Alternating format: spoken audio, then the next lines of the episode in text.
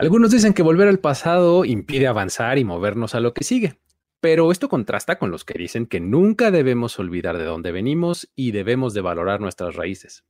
El día de hoy vamos a hablar de algunas historias en las que el pasado pues está en realidad muy presente. Primero está el caso de Teddy Bridgewater, que regresó a su equipo de preparatoria. Luego vamos a hablar también de cómo Kyle Shanahan y Sean McVay tienen mucha historia en común. También los Jaguars, por su parte, eh, si ellos sí quieren dejar atrás los malos tiempos pasados y este fin de semana terminaron con una infame racha al vencer a los Chargers. Aquí les vamos a contar cuál fue. Y finalmente hablaremos del curioso caso de Britain Covey, quien tuvo algunos inconvenientes previos a su partido con los Eagles. Esto es Historias de NFL para decir wow, relatos y anécdotas de los protagonistas de la liga. La NFL es un universo de narrativa, testimonio, ocurrencia y memorias que nunca, nunca dejan de sorprender. Y todas las reunimos aquí. Historias de NFL para decir wow, wow, wow, wow, wow, wow, wow. Con Luis Obregón y Miguel Ángeles es. Mi querido Mike, ¿cómo estás? Muchísimo gusto en volver a estar contigo y con toda la gente que escucha este podcast. Tenemos buenas historias esta semana. Sí, fíjate que, bueno, primero que nada, un saludo a todos los que escuchen esto. Y la verdad es que sí, buenas historias, como muchas cosas de, de, cómo el pasado te va persiguiendo de repente para bien, de repente para mal. Y, me gusta que de repente como que agarro, temática muy, muy como de el pasado y de todas esas cosas del el programa, porque vamos a platicar, bueno, de algunas cosas que algunos quieren olvidar, otros simplemente dicen quiero recordar mi pasado y, y honrarlo. Entonces está padre, la verdad. Así es, así es. Tenemos varias historias y vamos a empezar con la de los Jaguars. Eh, eh, no, no, es de, no es ninguna sorpresa que este equipo era malo y ahora resulta que es bueno, pero pues eh, este fin de semana rompieron una racha interesante, ¿no, Mike? Sí, es que, bueno, a ver, primero que nada, los Jaguars, como dices, de repente son líderes de su división y cosas por el estilo, porque pues NFL. Ajá. Este, y la semana pasada le ganaron de manera así contundente a los Colts. Y eso digamos que hasta cierto punto no es sorpresa porque los Jaguars siempre le ganan a los Colts en Jacksonville. Ya es como una tradición. también, también es otra racha, ¿eh? También es bien importante. Es una racha distinta, que, luego les platicamos. sí.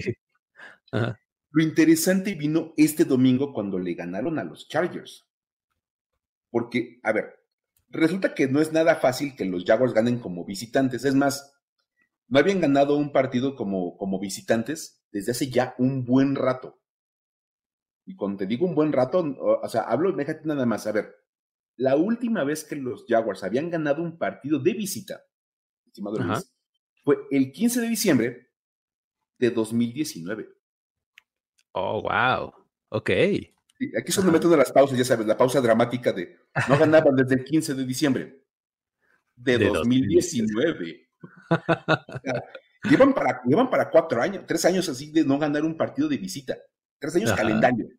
Sí, exacto, años calendario, exactamente, no, no temporadas, ¿no? No, no, años calendario.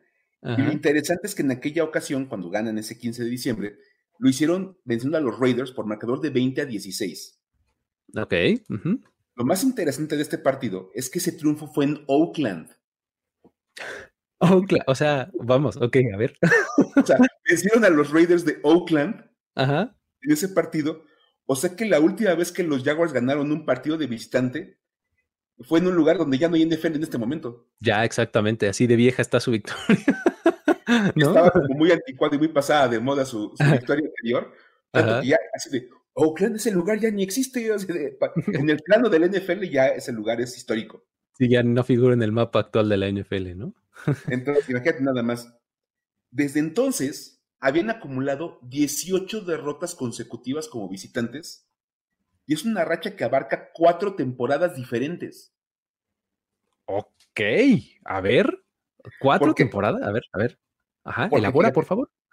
Así de, dije tres años calendario, pero son cuatro temporadas NFL las que abarcó esta racha y, me, y procedo a elaborar. Venga. Fíjate, después de vencer a los Raiders, aquel 15 de diciembre, perdieron con, Atlanta a la semana siguiente. ganan, en Oakland, se van a Atlanta y pierden en lo que fue la semana 16 de la temporada 2019. Ok, ahí está la magia. Okay. La racha empieza en la temporada 2019. Ajá. Luego, en la temporada de 2020, hablando de lo de los Colts, ganan su primer partido como locales ante, ante Indianapolis. Sí. Y luego pierden 15 partidos seguidos. Ajá. Entre esos, 8 partidos como visitantes. O sea, toda la temporada del 2020 Ahí está. victorias de visita. Ajá, ok. Ahí suman otros 8. La temporada del 2021 arrancó con 5 derrotas más de los Jaguars. Ajá. Dos de ellas como visitantes. Ok, entonces ahí sumamos otras dos en esto. Ok, va. Luego, le ganan en su casa a los Dolphins para romper una racha de derrotas consecutivas que ya llevaban ahí también ahí como medio rara. Sí. Luego, entre esa victoria y la segunda del año, que fue aquel partido que todo el mundo se sorprendió, cuando le ganan a los Bills. Oh, sí, cierto, lo recuerdo, sí. Ajá. Cuando Josh Allen le ganó a Josh Allen. Exactamente, el, Josh Allen verse, exactamente. Ajá. Entre esos dos partidos que fueron triunfos de los Jaguars en Jacksonville, hubo una derrota en Seattle. Ok, otra como visitante. Otra visitante. Y los Jaguars volvieron a ganar hasta la semana 18. Ajá. Aquel famosísimo partido en el cual eliminan a los Colts. Pero estaban en casa, ¿no? Ganándoles en Jacksonville. Exacto. Ajá. El partido que básicamente generó el odio eterno de Jim Marcy contra Carson Wentz. sí. Ajá. Básicamente ese juego. Y entre, ahora sí que esa victoria en, eh, en Buffalo, ante Buffalo, y la victoria ante los Colts en Jacksonville, los dos juegos, hubo ocho derrotas entre cinco como visitante. Ok, ok. O sea que se, van 3-13, se van 3-13, pero ganan 3 de local en el 21 y pierden los ocho juegos de visitante.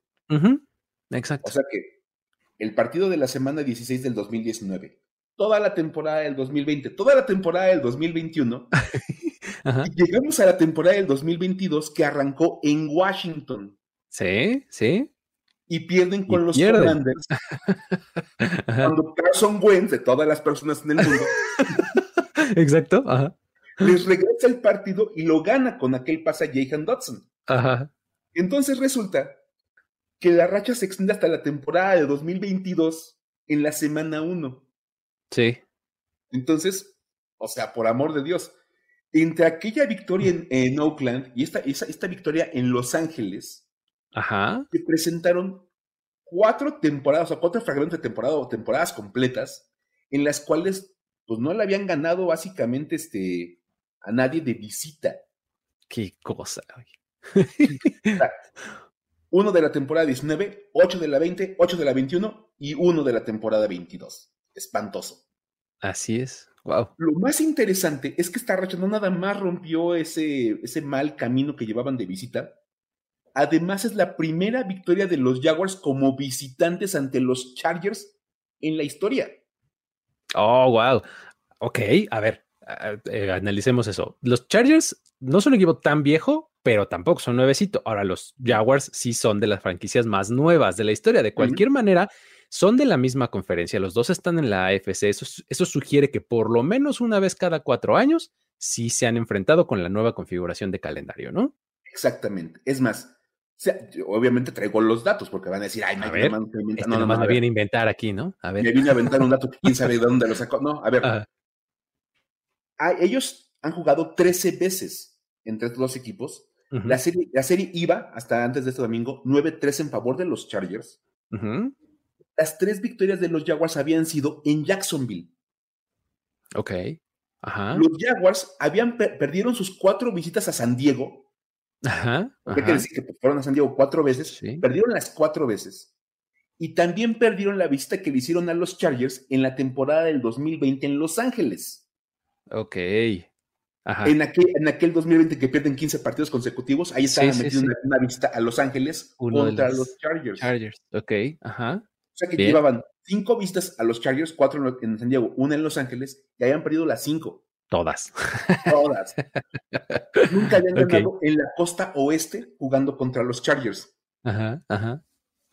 Y para hacer todavía más impresionante este asunto, esta historia, otra cosa que se cortó con esta, esta otra racha negativa que se corta con el triunfo de los, de los Jaguars es la racha de derrotas de Trevor Lawrence como coreback titular de los Jaguars en visita. Ok, ajá. Si los Jaguars no habían ganado partidos pues, este, tiene todo el sentido, ¿no? O sea, va como atado, ¿no? Han amarraditos porque Trevor Lawrence es el coreback titular de los Jaguars en 2021 y 2022. Exacto. Él pierde nueve juegos como coreback titular en visita y gana su décima salida como titular en, fuera de casa. Ajá. O sea, pierde los primeros nueve y gana el décimo. Ajá. Eso es interesantísimo porque solamente un coreback en la historia había perdido sus primeros nueve partidos como visitante y ganado el décimo. Un tal mm. Peyton Manning. ok, muy bien. ¿Qué me estás diciendo? ¿Que Trevor Lawrence es el nuevo Peyton Manning? Yo nada más recuerdo que cuando Trevor Lawrence llegó al NFL decían que era lo mejor que le había pasado al NFL desde Peyton Manning. Exacto, exacto, el mejor prospecto desde Andrew Locke y Andrew Locke era el mejor prospecto desde Peyton Manning, ¿no? Y Trevor Lawrence, que básicamente es como de esos prospectos generacionales estilo Peyton Manning, Ajá. siguió el mismo camino de vista que el perder nueve seguidos y luego ganar el décimo. Muy bien, eso es. Y nada más para ponerle la cereza así al pastel de esto. O sea, todavía se pone mejor. Espérate, se pone mejor. tengo una cosa más que decir de todo esto. A ver. La racha de Peyton Manning de derrotas como visitante la cortó ganando su décimo juego contra los Chargers. Oh, qué maravilla. o sea que, pobres Chargers, ellos sí van a tener ahí como una, un, mal, momento con esto, pero para los, los Jaguars es una gran historia. Este, la verdad es que es una muy buena manera de cortar la racha. Porque, bueno, es más, esta es una racha que nadie quería tener y creo que nadie quiere tener en sus sí, No, por supuesto que no. es como, no sé, yo, estaba viendo el fin de semana una película, la de When the Game Stands Tall. Ah, sí, la ubico perfecto, sí. La prepa de la Salle. Sí, cuando, cuando, pierden un partido después de haber ganado 151. Exacto. Ajá. Acá los Jaguars fue de por fin somos libres. ya ganamos uno de visita, no inventes. Muy bien. bueno, ahí está, la historia. Ya, les conté eso y ahí está con todos sus agregados adicionales. Perfecto, está eh, interesante, buena racha. Creo que esto de, de, este, hacer el paralelo con Peyton Manning y demás es lo que lo lleva al siguiente nivel. Está increíble. Vámonos entonces a la que sigue. Ahora, eh, esto, esta no tiene necesariamente tanto, eh, tanto eh, contexto, digamos, histórico y connotaciones este, pasadas y demás, pero está bien interesante y es una anécdota padrísima. e involucra al mismísimo Britton Covey, porque, a ver, vamos a empezar eh, por, como contextualizar, ¿no? Britton Covey, eh, jugador de los Philadelphia Eagles, y pues bueno, él tuvo su, primer día en el trabajo, ¿no? Todos hemos pasado por esta situación en, donde eres el nuevo, ¿no? Eres el nuevo, ya sea en la escuela, en el trabajo, y pues bueno, pues puede ser complicado, ¿no? Ahí hay que adaptarse, no sabes dónde está el baño, ¿no? Este, todo es este. ¿Dónde se checa de salida? Exactamente, ¿no? Es complicado, ¿no? Te ganan los nervios, ahí no sabes qué vas a, no sabes qué, vas a, qué va a venir, ¿no? Pero bueno.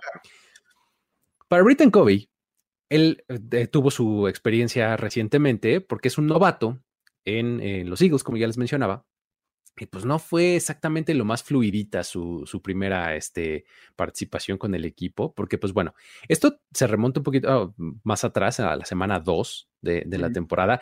Eh, hay que recordar que eh, el partido de la semana 2 de Monday Night fue, entre, fue de Filadelfia. ¿No? Entonces, por eso un poco como que la historia nos llegó este, más tarde de lo, de lo normal, ¿no? Entonces nos enteramos de esto un poco después y por eso lo estamos rescatando ahora. Eh, en la semana 2, pues fue eh, como que su, su debut, ¿no? Eh, fue la primera oportunidad que tuvo en la NFL porque hay que mencionar que antes de armar el roster inicial, los Eagles lo cortan. No se queda en el roster inicial del equipo y, pues bueno, eh, lo recontratan ahí al practice squad y demás. Y eh, um, antes del partido contra los Vikings de Monday Night Football, lo necesitan y lo activan, ¿no? Entonces, pues como que oficialmente es el primer día de trabajo de Kobe en eh, la NFL, ¿no? Y va, a tener su, su, primer partido Monday Night, este, increíble, ¿no? Entonces, ese primer día este, el problema fue que pues le trajo la clásica instancia de no, joven, este, a ver, muéstreme su identificación. o, sea, o sea, e, el asunto es que él llega al Lincoln Financial Field, el, estadio de local en donde juegan los Eagles, y pues resulta que pues no le estaban permitiendo la entrada a los miembros de seguridad porque no le creían que fuera miembro del equipo. O sea, o sea, llegas y el guardia te, dice, no puedes pasar porque usted no juega aquí. Sí, o sea, de, señor, esta puerta es solo para los jugadores, ¿no? sí, básicamente, ¿no? Pero, pero yo soy jugador. No, no, no, no le estoy creyendo nada. ¿Usted cree que con sus 1,72 de estatura me va a venir a engañar? Así de que es el pateador y yo conozco al pateador. Exactamente, ¿no? Sí. No inventes. Eh, imagínate, este, el asunto es que pues todo esto sucedió porque eh, fue activado pues de último momento, ¿no? Entonces, eh, al, roster final que, que se los que iban a equipar, y al equipo no le dio tiempo de mandarle sus credenciales de estacionamiento. O sea, imagínate, llégale en su coche manejando así de, no, no, no, aquí es estacionamiento exclusivo para los jugadores, pero, pero, pero, pero yo soy jugador. No, no, no, no. no lo conozco. no, imagínate. O sea, dices que es novato, agente libre, que llegó, o sea, pues no, no fue seleccionado en el draft. Aparte llegó como en su carrito bien, bien, bien modesto, ¿no? O sea, no claro, o sea, no va a llegar en su camionetón ni en su deportivo de lujo, no, hombre. si llega en un, en, un, en un, carro de lujo, pues a lo mejor sí le creas que es jugador, pero pues, llegas en, casi, casi en tu Suru así, de hacer en tu Toyota Camry o algo así, ¿no? Ándale, modelo, modelo 2004, y entonces pues no, hombre. Exacto, ¿no? Entonces... no le creyeron nada. Pues sí, o sea, e, entre eso y que de verdad el tipo es real, que mide unos 72 metros de estatura, o sea, pues como que no es exactamente el prototipo de lo que tú ubicas como un jugador de NFL, ¿no? Entonces, seguramente el guardia de seguridad está más alto que él. Sí, vamos, no sé, llega, por ejemplo, este Sammy Reyes, eh, Exacto. Chileno, que pues, es altísimo y está súper fuerte y pues, ah, pues, de entrada sí parece. Ok, la pinta sí das, ¿no? Por ah, ¿no? Te la puedo comprar, pero si llega, ándale. O llega Rodrigo Blankenship, no le vas a creer jamás que jugar. Exactamente, con sus lentecitos. No me imagino. entonces, este, entonces, pues, obviamente él haciendo ahí su, su, este, pues su mejor caso, ¿no? Ahí con el guardia de seguridad, decir, oye, este, sí, soy jugador, de verdad, yo soy el regresador de patadas del equipo, me acaban de activar al roster, de verdad, ¿no? Y los, obviamente los guardias así de, ah, esa historia la he escuchado diez mil veces. Dese usted la vuelta, por favor, porque aquí es estacionamiento exclusivo para jugadores. Mire, le puedo ofrecer la siguiente solución. Aquí enfrente hay otro lugar eh, de estacionamiento para el público en general. Entonces deje ahí su y ya, este, ahí no hay problema, ¿no? Entonces imagínate que lo mandan a estacionarse con el público en general y pues ahí se va, ¿no? y pues estaciona ahí con los autos de los aficionados y demás. Entra, logra llegar al vestidor, se uniforma, debuta en la NFL y pues bueno, él, el regresador de patadas, regresa tres patadas durante el partido para 14 yardas en el juego, ¿no? Ahora, no todo estuvo tan mal porque pues este se estacionó en el, eh, ahí en el parking lot de ahí del público en general, en donde cuesta 45 dólares el estacionamiento, ¿eh? Digo, afortunadamente ya la organización dijo, no, no, no, no, a ver, ya, llévate, te sello tu boleto, ¿no? Vas aquí con el utilero a que te ponga el sello de que sí. y ya no pagaste los 45 dólares. Por lo menos se ahorró los 45 dólares el, buen Britain Covey. ¿Cómo ves esta historia? Oye, iba a tener más, más, más dólares gastados que ya ganadas en el partido, ni inventes. Imagínate. 45 dólares para avanzar 14, 14 días, no inventes, no, no vale la pena. Avanzó más su carro. Fue más el kilometraje que le metía al coche. Caminó, más de su carro al, locker que en el, terreno de juego. Creo que le cobraron 45 dólares. está, grave el asunto del buen, Britain Covey. Pero mínimo está curiosa la anécdota. La va a poder contar en un futuro. Exactamente, así estuvo la historia y pues bueno, divertida, ¿no? Vámonos a la que sigue que está también interesante. Venga. Ahora tenemos al mismísimo Teddy Bridgewater protagonizando una nueva historia porque, a ver, Teddy Bridgewater lo vimos hasta jugar este domingo. Eh, creo que fueron como dos jugadas o algo así, ¿no? Este, ahí por, por, la, por la conmoción slash no conmoción de Tua Bailoa y lanzó un pase espantoso y el otro fue, creo que fue un handoff, ¿no? Por ahí, eh, al, al corredor. Este, pero, pues ya saben que aquí venimos por historias que están alrededor de lo que pasó en los partidos, ¿no? Mike, cuéntanos, por favor, por qué tú atacó, digo, este Teddy Bridgewater, perdón, está en, en este programa. Sí, de hecho Teddy Bridgewater no, va a ser, no, no es historia porque haya jugado un par de snaps en lugar de Tua por esta conmoción cerebral en la espalda. Ajá. Ajá. Tua porque pues, Porque, aparte, una, fue una cosa que fue conmoción cerebral, que en que salió del locker, era lesión en la espalda. Entonces, bueno, ahí lo dejaremos. No es, no es noticia por eso Teddy Bridgewater, por haber entrado en lugar de Tua. Es noticia por lo que hizo un par de días antes. A ver. Y bueno, es que vamos a ser sinceros, para nadie es un secreto que los jugadores tienen muchísima conexión con sus universidades. Ya sabemos que, bueno, los jugadores que son de Ohio State, siempre que se presentan usan el The Ohio State University. Por supuesto, claro. O The U. Ajá. Miami, porque sus, pulgares juntos con los índices levantados, ¿no? Haciendo la U y ya sabes, todo tipo de cosas. Incluso luego salen hasta a entrenar o a calentar con la playera de su universidad. Claro. pues, el espíritu está siempre ahí vigente. Lo que no es tan común y que rara vez vemos es que esos jugadores tengan esta conexión con su preparatoria. Ok. no, sí, no, no, lo mencionan tan común como de, ah, mi prepa, yo estudié en tal prep, ¿no? Eso no. Salvo alguna otra presentación de lunes por la noche, de ahí no pasa. Y bueno, en el caso de Teddy Bridgewater, él es originario del estado de Florida. Y él estudió en una prepa que se llama Miami Northwestern.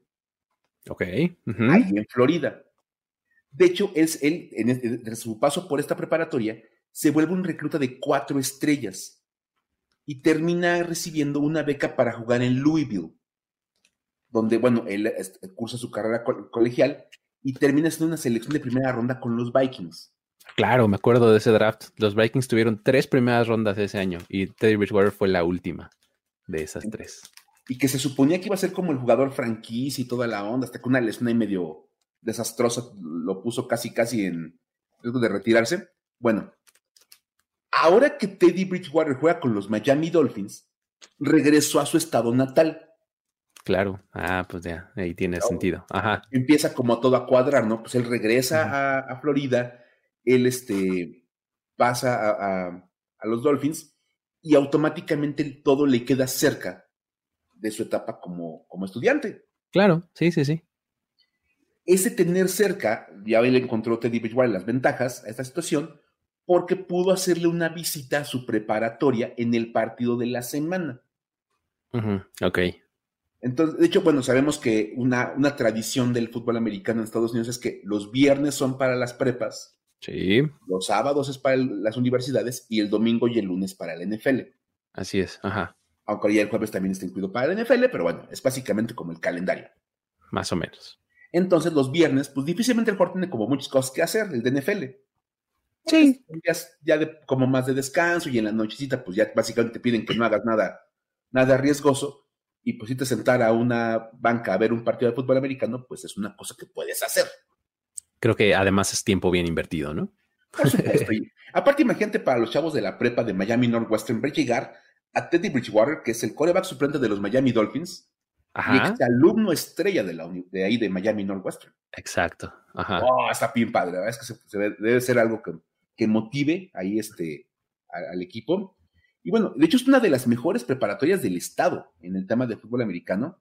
Son esas muy buenas preparatorias. Ajá. Y obviamente les vino como una novedad interesante, pues tener a un exalumno tan famoso y que además ya decíamos, es un jugador de NFL. Sí, eso ya, o sea, ya te pone en un nivel diferente, ¿no? ya, obviamente la cosa cambia, te empiezas a ver mejor. Y es más, hasta lo invitaron a que se parara pues en la lateral con los jugadores y con los coaches, toda la onda. Claro, claro. Y, seguramente has estado en alguna fiesta en la que pues llevan, llevan un grupo y tu cuate dice, oigan, yo canto una. claro, claro. yo me sé la de Seven Nation Army. en la guitarra. Alguien lleva, alguien lleva una guitarra y tienes un cuate que yo me sé esta canción y mejor aún, yo me sé esta canción de Nicho Hinojosa. la, yo me sé la del breve espacio de Nicho Hinojosa. Exacto, yo me sé la del breve. Exacto.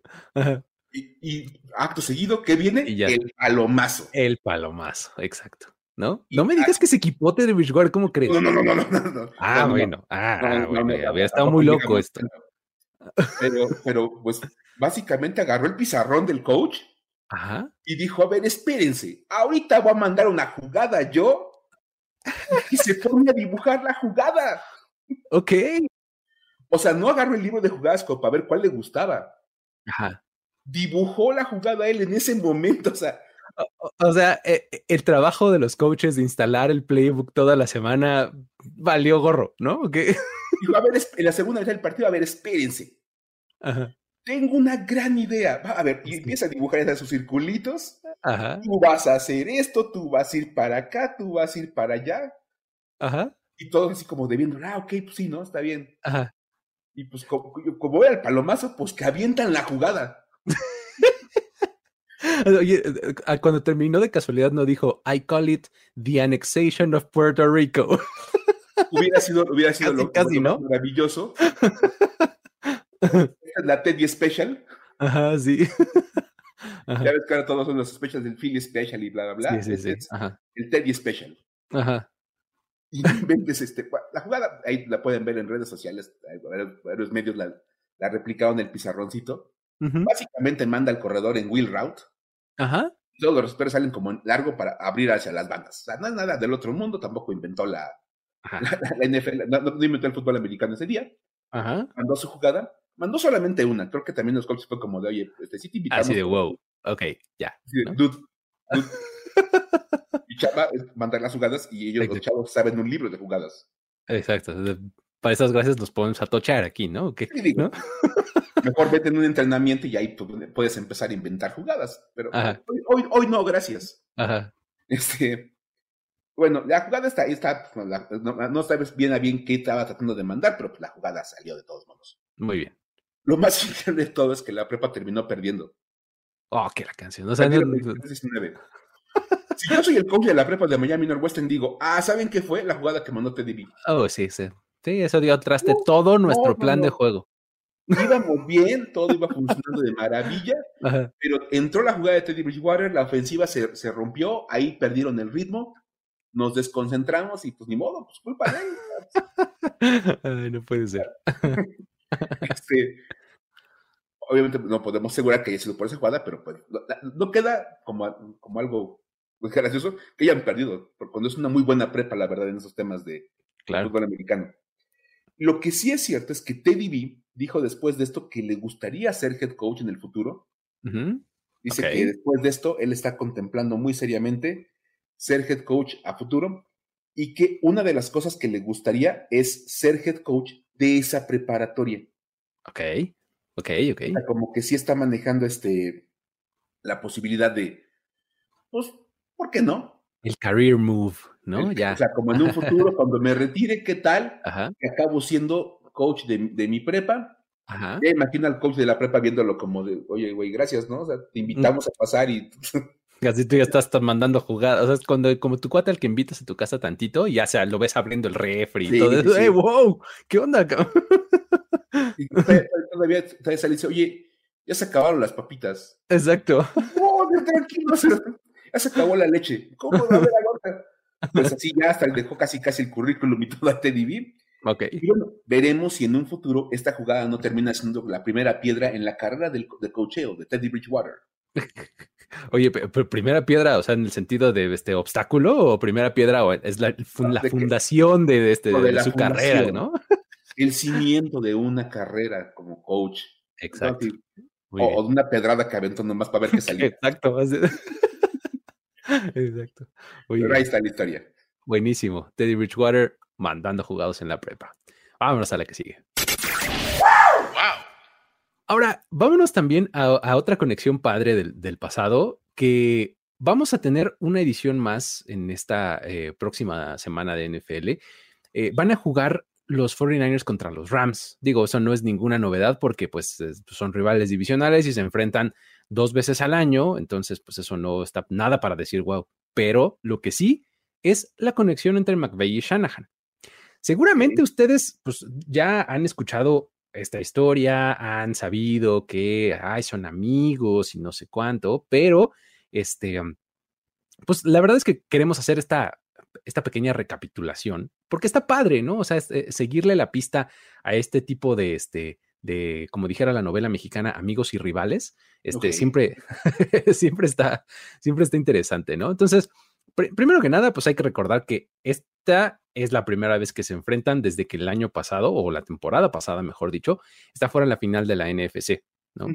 Entonces, este, eso es como que lo más, eh, lo más reciente que tenemos de ellos. Ahora, la historia de estos dos coaches va, pues, mucho, mucho más atrás en realidad, ¿no? Este, se pone, se pone bastante interesante porque, pues bueno, todo, todo empezó allá, pues, cuando Kyle Shanahan y Sean McVay se conocieron en su estancia estando en Washington, en el equipo dirigido por Mike Shanahan, o sea, el papá de Kyle.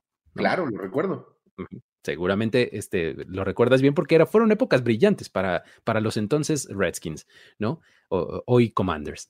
Este, um, McVeigh, él entonces era el coach asistente de alas cerradas en 2010. O sea, eh, ni siquiera era coach de posición, era asistente de Titans, ¿no? Al año siguiente, en 2011, ya era el coach de posición, de esa misma posición, y Kyle Shanahan era el coordinador ofensivo, ¿no? Nepotismo. Ah. No, no, no, no, no, Yo te puedo asegurar que Mike Shanahan entrevistó a muchos candidatos y casualmente su hijo era el, más, capacitado. Era el más calificado, pero bueno. Este, el asunto es que él era el, coordinador ofensivo eh, y, bueno, McVeigh eh, ya estaba eh, dirigiendo a los Titans, ¿no? Ahora, McVeigh era coach asistente, perdón, e, ese, de, de, a las cerradas y luego anunció su ascenso a dirigir la posición. En 2014, tras la salida de Shanahan de Washington, o sea, de Shanahan papá, exactamente, Mike Shanahan, Jay Gruden es el que se queda con ese cargo y entonces asciende a McVeigh como coordinador ofensivo. Hasta 2017, McVeigh recibe la oferta para volverse head coach de los Rams y pues ya, ahí lo tenemos hasta este momento. ¿no? Mientras McVeigh estaba como coordinador ofensivo ahí de Jay Gruden en Washington, Shanahan pasó esos años en Cleveland y en Atlanta en ambos lugares, misma posición, coordinador ofensivo, ¿no? Eh, primero con, los Browns y luego con los Falcons, fue cuando llegan al Super Bowl y demás, 28-3, todo eso. Ahí estaba este Kyle Shanahan, ¿no? Y en 2017, ese mismo 2017, lo contratan como head coach de los 49ers, Entonces, llegan como al mismo tiempo los dos a, a, los puestos. Exactamente, se convierten en head coach el mismo año, los dos, ¿no? Uno en los Rams y el otro en los 49ers, ¿no? Entonces, eso quiere decir que estos dos coaches se han enfrentado 10 veces en temporada regular y la historia dice que Shanahan tiene el número de McVeigh, o sea, lo ha este, dominado bastante claramente, ¿no? En estos 10 encuentros, los 49ers tienen marca de 7-3, incluyendo oh. victorias consecutivas de San Francisco. Seis. Seis victorias consecutivas. ¡Wow! O sea, o iban bien los Rams con, con McVeigh. O sea, al principio, pero les han dominado ya últimamente. ¡Ah, qué bárbaro! Sí. Seis victorias consecutivas de San Francisco, ¿no? Ahora, en esos mismos cinco años, los Rams tienen marca de 18-4 contra los Seahawks y contra los Cardinals, que son los otros dos rivales de la división, ¿no? que bueno, ahora ya es de 19-4 si contamos la victoria de esta semana que tuvieron contra los Cardinals, ¿no? O sea que en realidad sí el que se le indigesta es este, San Francisco, ¿no? Los pues básicamente Seattle y Arizona hasta les da su calendario Sean McVay. Ándale, gracias, sí. Exactamente, ¿no? Y en esa racha positiva de los Niners, eh, pues realmente fue bastante duradera y se rompió cuando los Rams los derrotaron en la final de la NFC, ¿no? que apenas hace unos meses calendario, digamos, ¿no? Con esto ya se pone la marca 7-4, ¿no? Si McVeigh quiere hacerse y acercarse un poquito más a este, a, este récord, a ponerlo por lo menos parejo, este próximo lunes tiene una excelente oportunidad. Oye, es que sí, fíjate, analizándolo, ese 7-3 sí se ve como lapidario, así como de... Sí. Muy, muy fuerte. Porque, pues, es más, o sea, aparte, hemos hablado de Sean McVay en infinidad de ocasiones, tú y yo en distintos espacios, y siempre habla de un coach muy exitoso, muy talentoso, que básicamente, es más, creo que fue un dato para decir, que era la primera vez que estaba con marca perdedora cuando perdió con los Bills en la semana 1. Exacto. O sea, es difícil que Sean McVay tenga malos momentos con los Rams. Y que Kyle Shanahan lo tenga controlado 7-3 en temporada regular es espectacular. sí, sí, está muy, de llamar la atención. O sea, realmente la estadía de McVay en los Rams ha sido súper exitosa en términos de ganados y perdidos. Tiene dos apariciones en el Super Bowl, una de ellas la ganó. O sea, vamos, está todo bien, pero sí, se le visten de rojo y dorado y ya valió. Y lo, acaban, o sea, eso es lo interesante.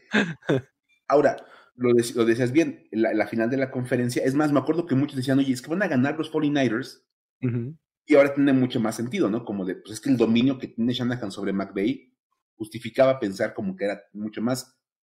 Se ponen 7-4. Si los Rams ganan el lunes, se ponen 7-5 ya se empieza a parecer más a una rivalidad, ¿no? Ya, ya dices más parejo. Ok, exacto, ¿no? Porque bueno, uno habla de, estos duelos de mentes ofensivas, pero Shanahan le estaba ganando todas las partidas a McVeigh. Exacto. O sea, que fíjate, se puede interesante porque de verdad, como en este tema de las historias, este McVeigh contra Shanahan como coaches jóvenes es, bien interesante. Y ah, sería muy bueno que se pusiera 7-5 porque automáticamente ya se pone cerradita Exacto. el, segundo juego se pondría todavía mejor. Sí, y si gana Shanahan, aguas, porque 8-4, otra vez, ¿eh? Otra vez se pone, se pone interesante. Ya le duplican las, le duplican las victorias, ¿no? Este, ya le dobletea, entonces pues ya como que a ver qué hubo. Así de, le va a decir, gracias, gracias, doy clases los jueves. Exacto. ya ves, porque yo era el coordinador ofensivo y tú el asistente de Titans. Por algo. Exactamente, ¿no? por supuesto, por supuesto. No, mira, muy buena, muy buena historia, me gusta. Exactamente. Entonces, así está eh, este pequeño previo que al, partido de, este, de este fin de semana, eh, que pues involucra un poquito historia fuera del campo, ¿no? Con eso, vámonos a los datos para decir wow. Datos para decir wow. Comencemos con, con los Detroit Lions, Mike, porque, a ver, estos Lions están padrísimos este año. ¿No? Este, eh, por lo menos igual desde el año pasado creo que ya nos empezaban a enamorar, pero este año ya no nada más es con actitud, creo que ya es con fútbol, ¿no? Es que, o sea, otra vez, Dan Campbell es de esas figuras que uno, uno de verdad aprecia y si vieron el Hard Knocks de los Detroit Lions, se volvieron fans de todo el equipo, porque de verdad, su staff de coach es la onda y sus jugadores son bastante buenos. Ahora todos, cada que vemos al linebacker 44, gritamos, Rodrigo, Aunque sea con Rodríguez, pero pues es que le dicen Rodrigo. Y son un equipo bien bueno a la ofensiva. Sí, sí. Es más, el domingo se fueron en cero en el último cuarto del, partido contra los Vikings. Y resulta que ahora eso es rarísimo en Detroit. ahora resulta que no anotar es, lo, que te hace decir wow, ¿no? vamos a decir wow porque, o sea, ¿Cómo que los Lions no metieron un, touchdown en un, cuarto de un partido? O sea, en un cuarto, no en un juego, en un cuarto. Ok. Porque al no meter ningún punto, bueno, no meter touchdown en, en, el último cuarto del partido contra Minnesota, se rompió una racha de 18 cuartos consecutivos anotando al menos un touchdown. Ok, wow, 18. Uf, ajá. O sea que o sea, imagínate, eso era un promedio de 28 puntos por partido. Pues sí, exacto. Sí, sí, sí. Si vas a meter un touchdown por cuarto, cuando menos, pues arrancas de 28. Sí, sí, sí. O sea, o sea, hablando de potencias ofensivas, obviamente tenemos que hablar de los, de los Bills, los Chiefs y los Lions. Exactamente. qué maravilla, ¿no? Que están en esa conversación. Qué, gusto vivir en una NFL en la que los Detroit Lions son una potencia ofensiva de la liga. Entonces, me gusta. Exacto. Esta racha de 18 cuartos consecutivos anotando un touchdown es la segunda racha más larga de la historia. O bueno, desde 1925 cuando tenemos registro de, esa información. Órale, o sea, prácticamente en 100 años. O sea, casi, ¿no? En 100 años, básicamente, Solo un equipo tiene más touchdowns en, cuartos consecutivos que los Detroit Lions del 2021 y 22. Ah, qué maravilla cuando se pone así. Para que eso es lo que van a contar así, ya sabes, pum, para todos sus cuates. Ajá.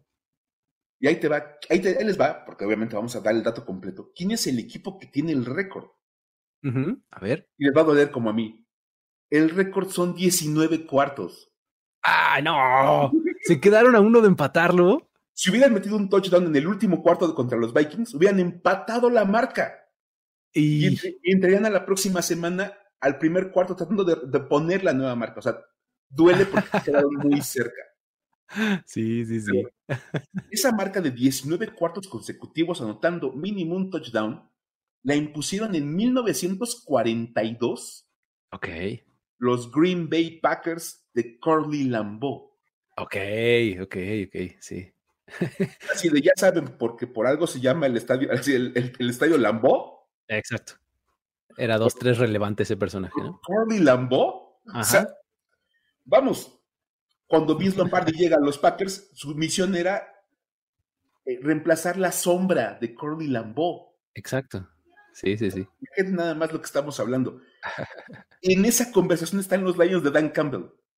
Eso es. Qué maravilla. Es una, gloria de dato, la verdad es maravillosa. Me encantó. Muy bien, muy bien. Eso es todo. Ahora, te tengo otra bastante buena que también involucra a estos mismos Lions. O sea, el equipo de moda. exactamente. Esto tiene que ser una cosa de hermanos, porque fíjate, este año solamente dos jugadores tienen un acarreo de más de 30 yardas y una recepción de más de 30 yardas. Oh, ok. Y este, Divo Samuel, no gracias, no eres tú. ¿No es Divo Samuel? no, no eres tú. Yo dije que esto era una cosa de hermanos. Resulta que Equanimous y Amon Ra St. Brown son esos dos jugadores. Amon Ra, el, la deidad del sol, este, Amon Ra el inmortal, como usted le quiera decir, y Equanimous, su hermano mayor, en realidad Equanimous es mayor, este, ellos dos han tenido esta, este tipo de jugadas, acarreo y recepción de más de 30 yardas. Debo decir que me sorprende un poco más que estemos hablando de Equanimous. Equanimous, exacto. Porque Amon Ra está dando un temporadón, o sea, desde el año pasado viene ya jugando bien y sigue jugando muy bien. Pero Equanimous y aparte está en Chicago, ¿no? Está, en Chicago, sí, exacto. Además, en una ofensiva sí, como la de Chicago. De Chicago no está haciendo como una gran temporada. O sea, es más, todos los Green, todos los Chicago eh, eh, Bears tienen como equipo 23 recepciones entre todos. Sí, o sea, imagínate. Y una de ellas es para más de 30 yardas de Equanimous aparte tiene una carga de más de 30 yardas, por amor de Dios. Wow, o sea, lo que me hace decir wow es que estemos hablando de Quanimius en Brown como una máquina ofensiva. Muy buen dato. Efectivamente. Oye, pero eh, el, dato que traemos para cerrar está este, buenísimo porque fue uno de los momentos del meme, ¿no? De este, de la que nos dio la semana 3, ¿no? Es que, a ver, o sea, todos vimos vimos el, Sunday night entre 49ers y Broncos. Ajá, lo sobrevivimos también. vivimos la emoción, entre comillas, de, Niners contra Broncos. Ya sabemos que fue un partido que fue un, 11-10. Ajá. Será la historia por lo, que vamos a contar a continuación y porque apareció el efecto Orlovsky. Orlovsky, ok. Dan Orlovsky. Dan The Man Orlovsky. Ajá, Es que, a ver, los Broncos derrotaron a los 49ers anotando exactamente un touchdown, un gol de campo y un safety. Ajá. Variadito por lo menos, ¿no? 6, 3 y 2, los 11 puntitos. Ajá. Esta es la primera vez desde 2008, o sea, casi 15 años, que un equipo gana anotando exactamente estas tres cosas y únicamente estas tres cosas. Ok, a ver, wow. Insisto, cuando, me, ofrezcan un trabajo ideal, yo quiero ser el cuate que averigua este tipo de cosas. ok, eh, eh, bienvenido a tu nuevo trabajo. a ver. Tú, tendrás el trabajo de investigar estadísticas de este estilo. A ver. wow. En el 2008, los Vikings derrotaron 12-10 a los Lions anotando un pase de touchdown de Gosper Roth para Bernard Berrian. Ok. Un gol de campo de Ryan Longwell. Ajá. Y un safety que se le acreditó a Jared Allen. Ajá. Ajá. Ok. O sea, son 12 puntos porque pues meten el touchdown. Aquí sí metieron el extra. extra. Ajá. el gol de campo y el safety que se le marca a Jared Allen. se le acredita a él. Pero ese safety se hizo famoso porque en realidad Jared Allen no tocó al coreback. Dan Orlovsky salió corriendo por la parte de atrás de la zona de anotación. Ajá. Y corrió sobre la banda blanca buscando un receptor. Todo el mundo conoce esa jugada si tienen un tiempo de NFL. Ajá. Él no se había dado cuenta que estaba pisando fuera. Cuando pitan los oficiales de pi, pi, ya sabes, así de aguanta, aguanta, aguanta. Es que ya salió este cuate y pues ya acabó la jugada. Ajá. Manitas juntas arriba de la cabeza para marcar el safety, ¿no? Ajá. Y el tipo que estaba más cerca de Dan Orlovsky era Jared Allen. Era el que lo iba correteando. Por eso le acredita a Jared Allen el, safety. Ajá. Porque lo asustó hasta que salió del campo. sí, safety por eh, asustación, como dijera el gatito del meme, ¿no? Vamos a hacer la asustación. por la asustación del coreback rival. Exacto. Entonces, este, así quedó. Esta semana, los Broncos ganaron con un touchdown de Melvin Gordon, sin punto extra. Ajá un gol de campo de Brandon McManus y un safety que se le acredita a Mike Purcell. Ok. Ahora Mike Purcell fue el que hizo la asustación, ¿no? Ok. Y uno revisa cómo estuvo el asunto, Ajá. pues también debe ser safety por asustación. Me encanta que sea asustación. En este programa, a partir de ahora, cuando una cosa así pase, va a ser por asustación. Exacto. Ajá. Resulta que este safety ocurre cuando Jimmy G se echa para atrás, empieza a buscar a su receptor, viene Mike Purcell con la asustación y pisa Jimmy G la línea blanca. Con los dos pies. o sea, lo no así de, pues no, no. Se planta completamente en la, línea blanca. Y lanza el pase. Cuando lanza el pase, los oficiales empiezan a pitar toda la onda. Este, me hubiera encantado que si esto ya estuviera este, legalizado y que dijera el referee, safety by assustation. Exacto. Pero no, no, se pudo, no, está todavía aceptado. Aquí decimos nada más la propuesta. Y entonces se le marca el safety a Mike Purcell por ser el que hace la asustación de estar más cerca de Jimmy G. Ok. Pero entonces eso, eso hace que se repita el efecto Orlovsky, ¿no? Básicamente volvimos a vivir lo que vivió Dan Orlovsky cuando sale del terreno de juego, pues darse cuenta de lo que estaba pasando. Y Jimmy G también lo hace.